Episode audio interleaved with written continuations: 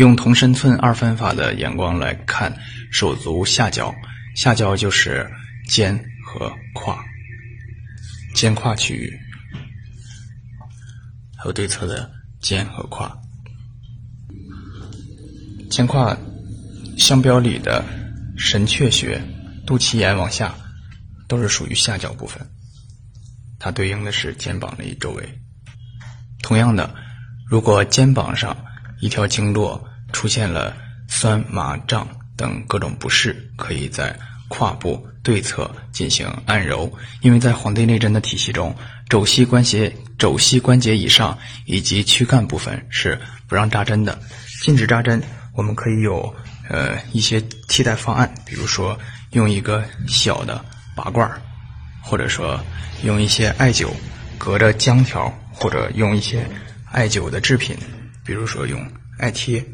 加一个防烫的这种小帽子，把下面的这个贴纸揭下来贴在肩膀附近。其实拔罐儿不用过大，比如说在肩膀单侧的前面，